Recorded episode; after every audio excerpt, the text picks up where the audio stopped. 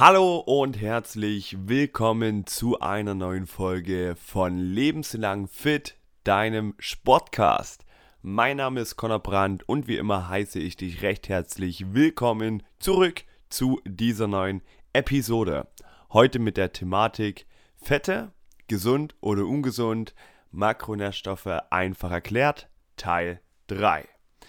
Wie du daraus schon ableiten kannst, ist das hier die dritte Folge oder der dritte Teil von meiner Serie über die Makronährstoffe. Ja, das heißt, wir gehen hier einmal Schritt für Schritt durch, was du über Fette wissen musst, welche Arten, Aufteilungen es gibt, was ist gesund, was ist ungesund, denn diese im Titel stehende Frage oder eingangs erwähnte Frage kann man so einfach nicht beantworten. Da gibt es sehr, sehr viele Unterpunkte. Es gibt verschiedene Arten von Fettsäuren, das wirst du sicherlich schon wissen. Und ich werde dir in dieser Folge einordnen, helfen, dass du weißt, was darfst du essen, was solltest du lieber nicht essen. Und wenn dich das interessiert, dann bleib dran.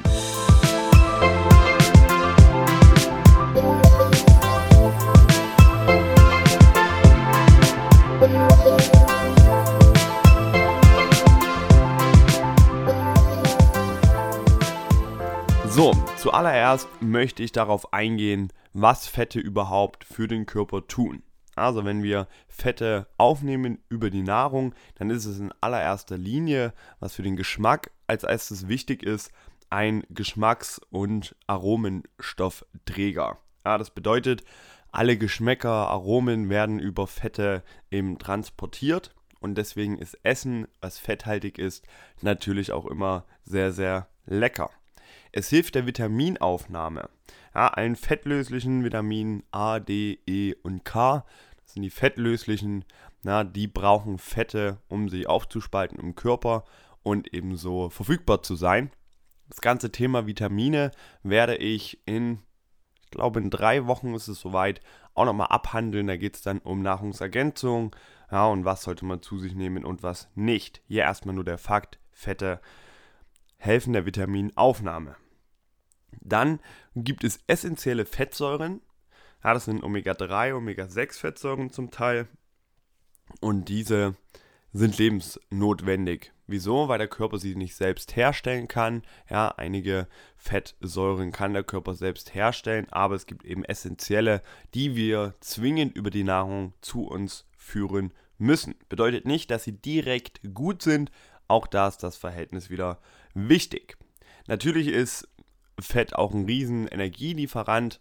Das macht einen großen Teil unserer Kalorienzufuhr täglich aus. Also auch da haben wir eine Funktion von den Fetten.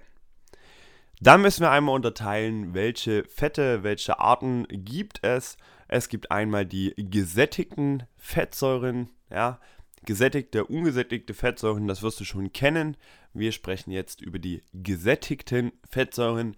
Da merke ich ganz, ganz oft auch bei meinen Kunden, dass es viel verwechselt wird.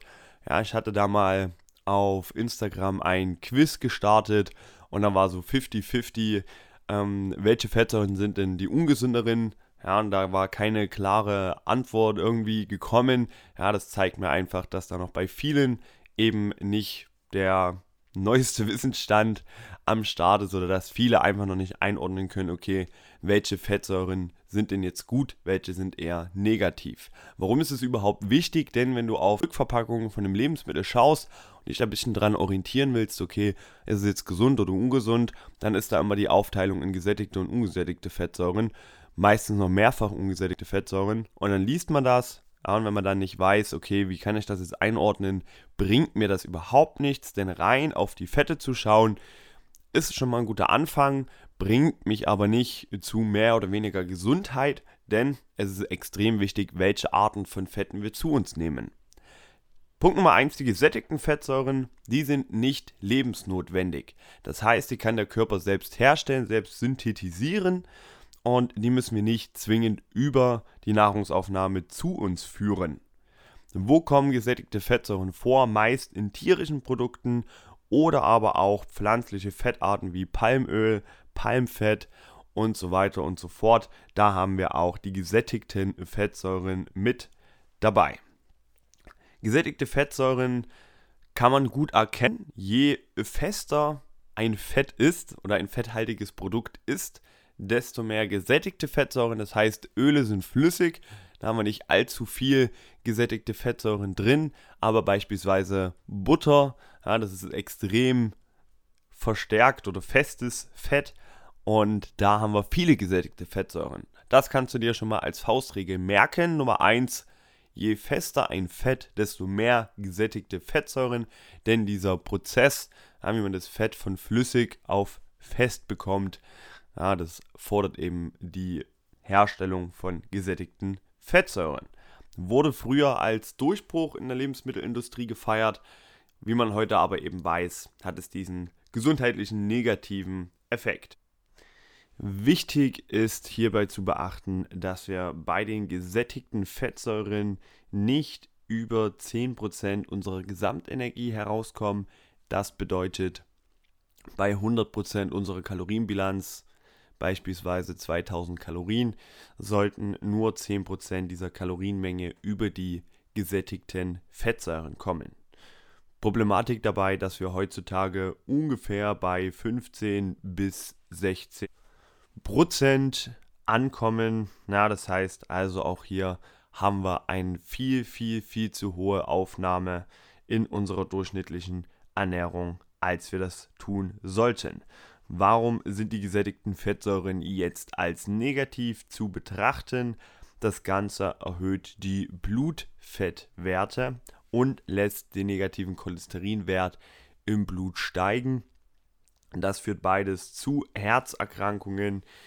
Ja, und die wollen wir natürlich nicht haben. Deswegen schön darauf achten, dass wir die gesättigten Fettsäuren nicht allzu hoch in unserer Ernährung vertreten haben.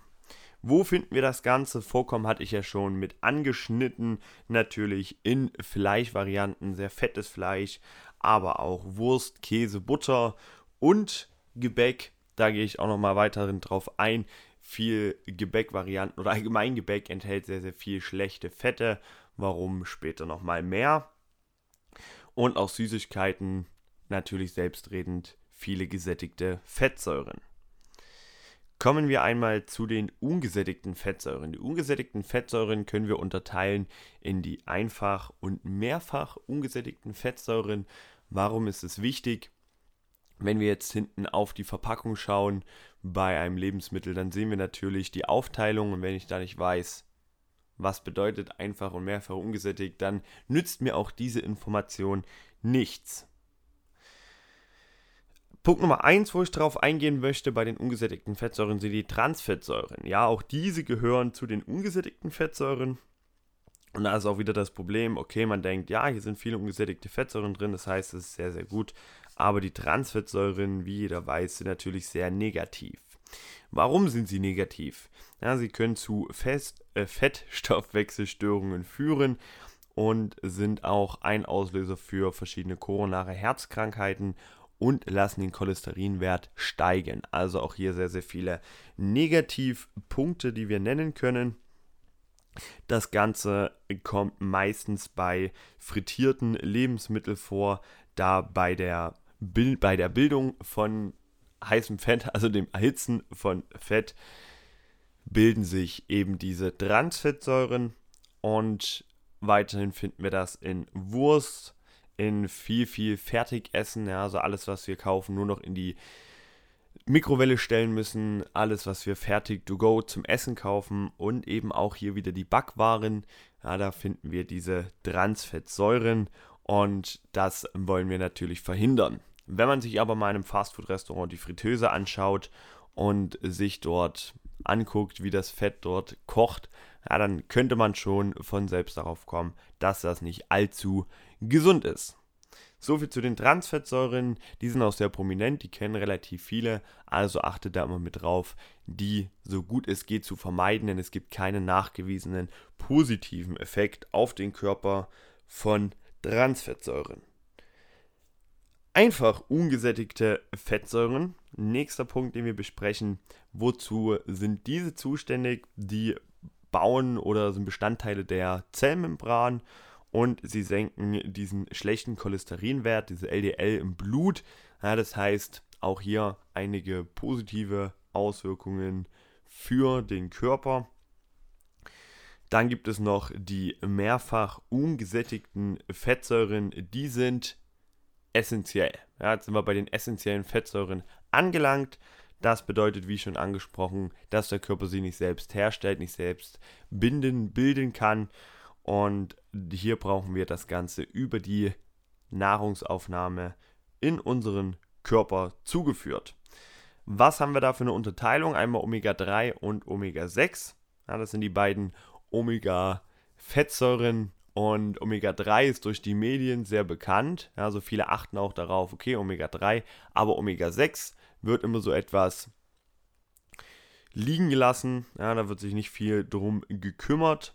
Und was ist die Aufgabe überhaupt von Omega-3 und Omega-6? Die regulieren die Entzündungsprozesse im Körper. Bedeutet, Omega-3 ist einmal entzündungshemmend und Omega-6 ist einmal entzündungsfördernd. Also dadurch die Regulierung und ein gesundes Verhältnis, dass wir ein entzündungsneutrales Milieu im Körper haben, liegt bei 2,5 Omega-6 zu 1 Omega-3. Das heißt 2,5 mal so viel Omega-6 wie Omega-3 kann man zu sich führen, hat noch ein entzündungsneutrales Milieu im Körper.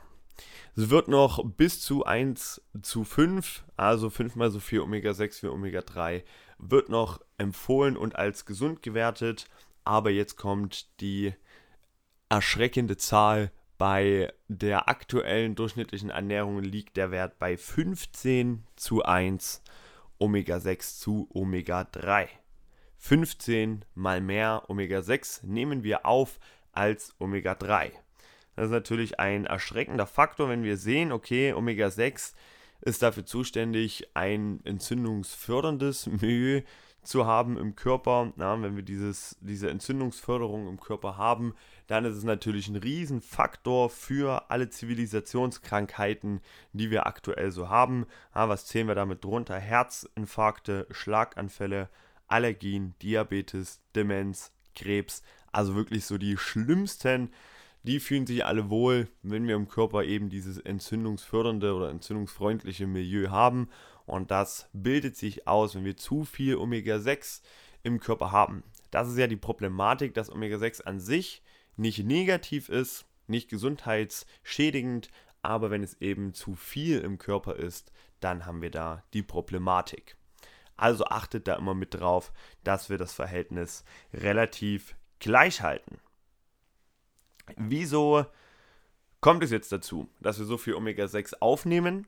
Wenn wir uns die Massentierhaltung anschauen, gibt es da natürlich die industrielle Verarbeitung auch von den Nahrungsmitteln für die Tiere.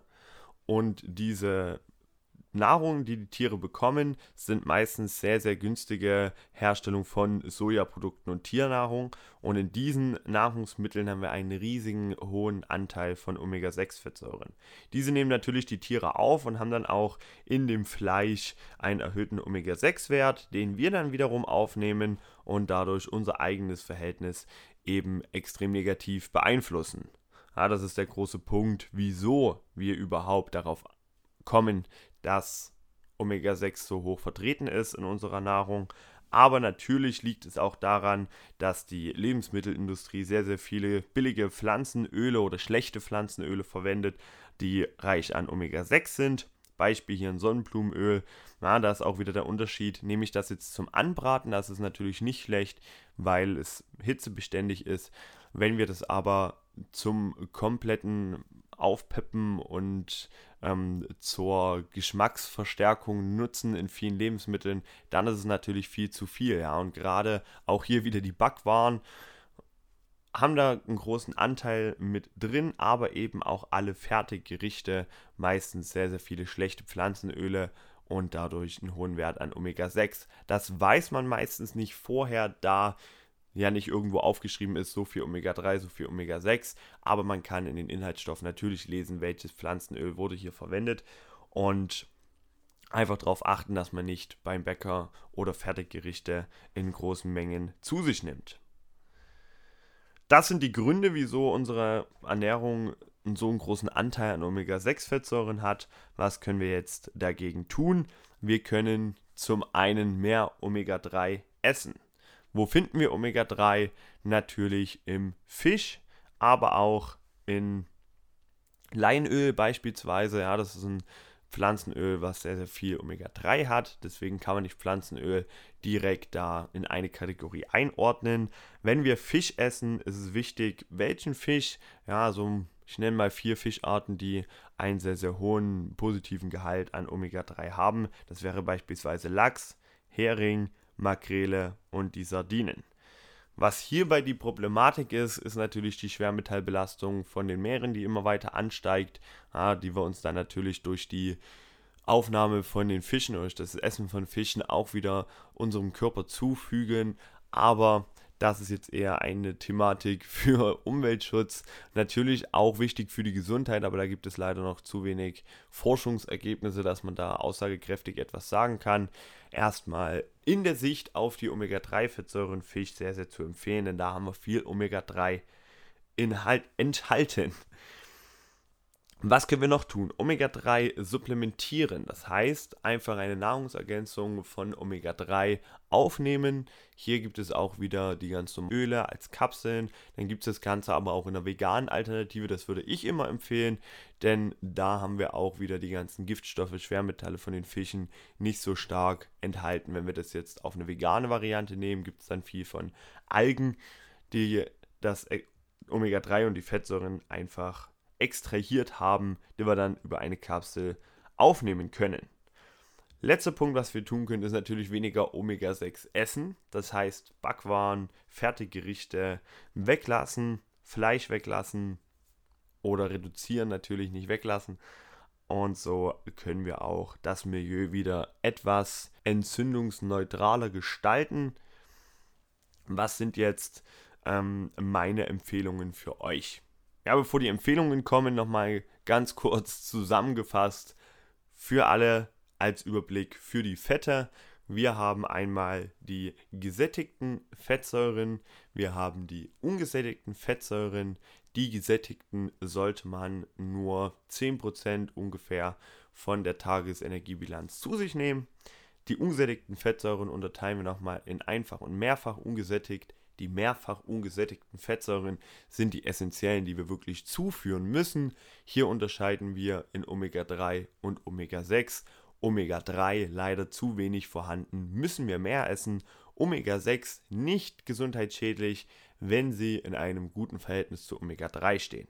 Das nochmal die kurze Zusammenfassung. Ich denke, das sollten alle ganz, ganz gut verstanden haben und können jetzt diese Begriffe nochmal deutlich besser einordnen. Jetzt kommen zum Schluss, wie angekündigt, meine Empfehlungen.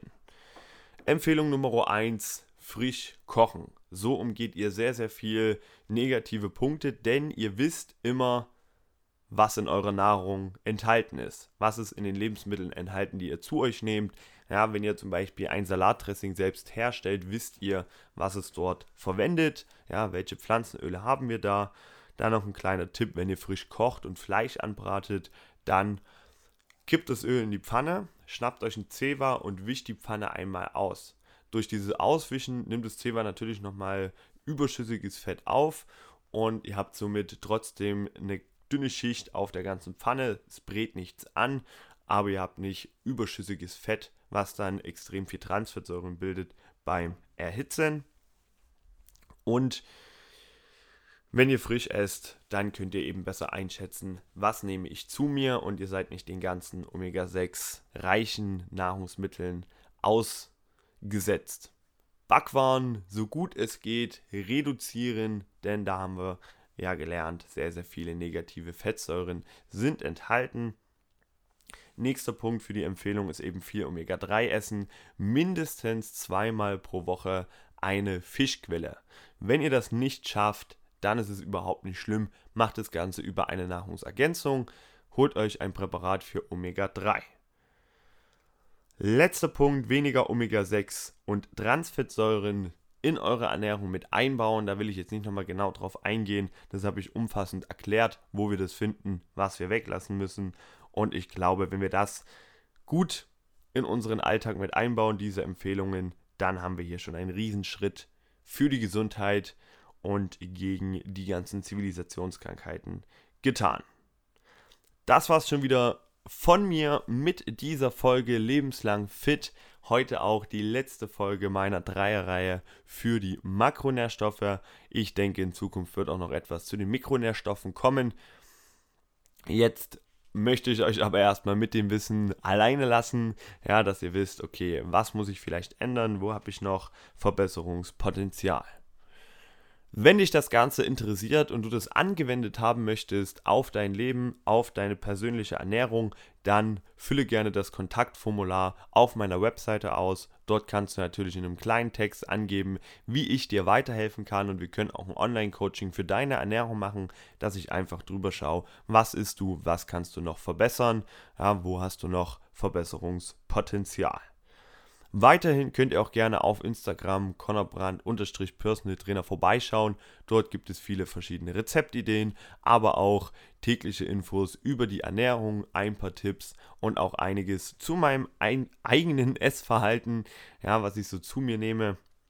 Auch da gerne über die Direct Message. Einfach mal schreiben, wenn ihr Fragen habt, stehe ich gerne zur Verfügung. Letzte Bitte, die ich an euch habe, scrollt einmal nach unten in meiner iTunes-Sendung. Gebt eine 5-Sterne-Bewertung und schreibt eine schriftliche Bewertung. Auch das hilft mir riesig, dass noch viel, viel mehr Menschen diesen Podcast hören und wir somit noch viel, viel mehr Menschen die gesunde Lebensweise mit an die Hand geben können. Das war's jetzt aber von mir. Mein Name ist Connor. Ich wünsche dir noch einen wunderschönen Tag, je nachdem, wann du diesen Podcast hörst. Einen wunderschönen Morgen, Mittag oder Abend. Ich hoffe, wir hören uns nächste Woche wieder bei einer neuen Folge. Bis dahin, mach's gut und ciao.